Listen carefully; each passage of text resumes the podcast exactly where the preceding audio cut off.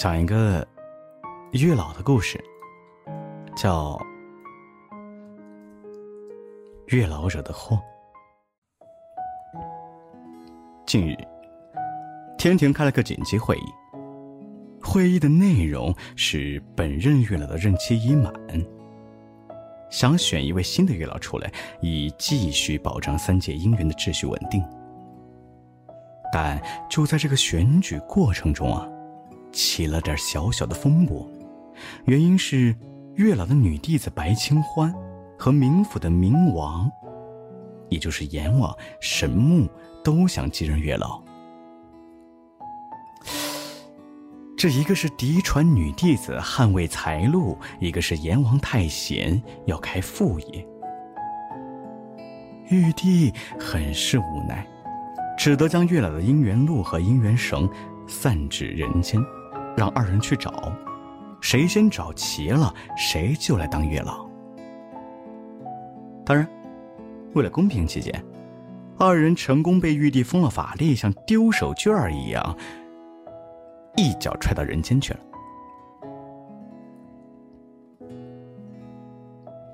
俩人都是腾云驾雾惯了的主，就算没有云雾，那麾下坐骑也是千千万。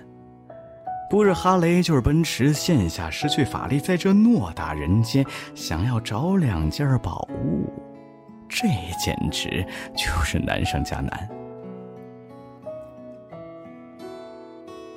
沈木是冥府的老大呀，有香火钱买马代步，但可怜的是白清欢还是个见习实习生，银子，嗯，一分都没有。于是，当沈木骑着马故意放慢步子，在白清欢身边嘚瑟的时候，白清欢是心有不甘的骂了一句：“沈木，我操你大爷！”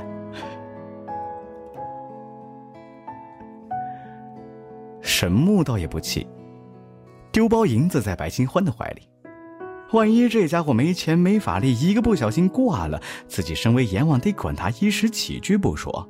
万一继任月老时传出这样的头条，现任月老曾狗带自己的竞争对手致死，或成职业生涯中最大污点。哮天犬和他的兄弟们可都不是吃素的啊！拍拍照片、写写稿子就能够轻而易举的给他定罪。唉，要不说现在这热搜……忒吓人了，不是？沈木这后背有些发凉，但人家白清欢是个有骨气的主啊，硬是没要沈木一分钱。呵，他可不想吃了月老之后还要被狗仔队在天庭日报上写他欠钱，自己一定要努力当上月老，和这讨厌的家伙天上地下永不相见。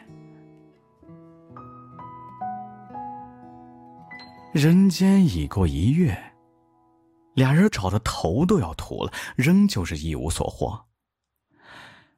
在镇上碰面时，见对方都死气沉沉，头上连头发丝儿都不剩几根了，不免生出了几分感同身受来。喂，你的马呢？白清欢先开口。哎呀，没草料给他吃，饿死了。被我杀了吃肉。沈木从怀里掏出油纸包，递给白清欢。哦，特意给你晒的马肉干哎，你怎么样？白清欢是泪眼汪汪的看着沈木，哇的一声哭出来。我两天没吃饭了，我要饿死了。这会儿。如果沈木说要请他去吃饭，估计他都可以当下饭菜吃。可惜了，沈木这又是香车又是豪宅，他也没钱了。两个人是大眼瞪小眼，谁也不说话。就在白清欢准备深吸一口气，再次开嚎的时候，沈木一把把住了他的嘴啊，不，堵住了他的嘴。行行行，别嚎了，我请你吃饭行吗？估计是天帝实在看不下去了。这俩人新手村都还没出呢，主线任务什么时候能做得成啊？所以这两人饭才吃到一半，天帝的语音条就来了。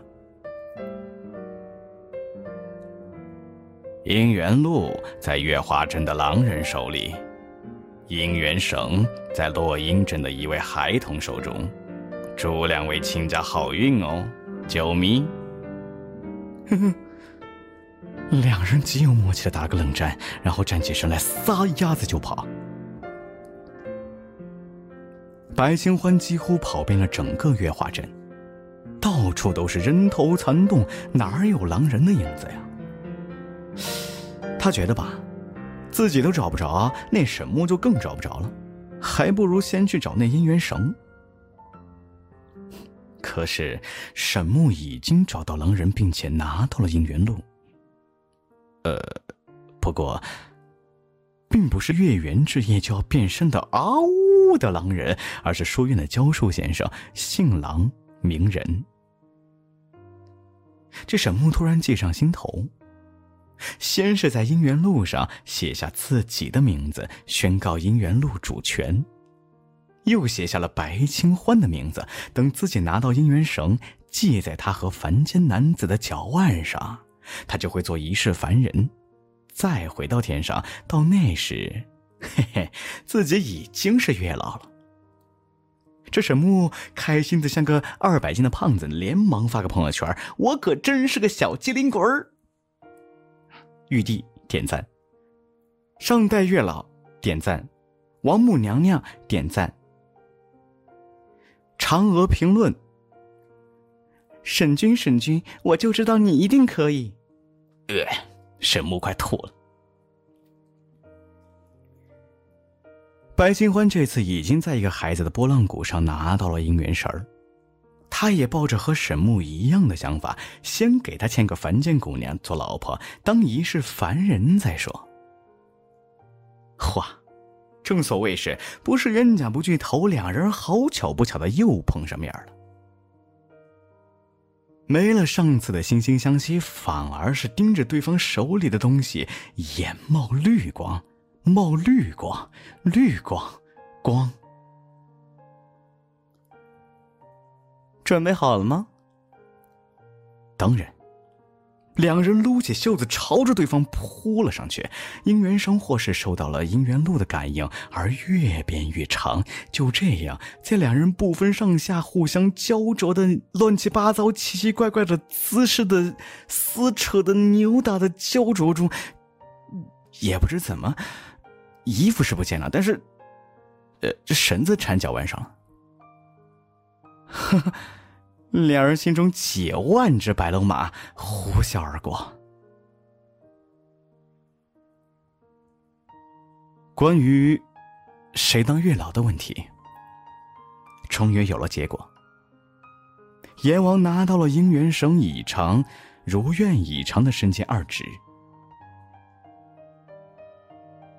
至于白清欢嘛，每天阎王回了冥府都要上交双份的香火钱，成功让他登上了呃呃神仙富豪榜的榜首。而阎王忙于整个三界牵线搭桥，每月拿着一百两银子零花钱儿，倒也乐 得逍遥。每每有神仙说阎王是怂包一个怕老婆的时候，阎王都会微微一笑，说出让其他神仙酸到牙的四个字：“这，就是爱呀。”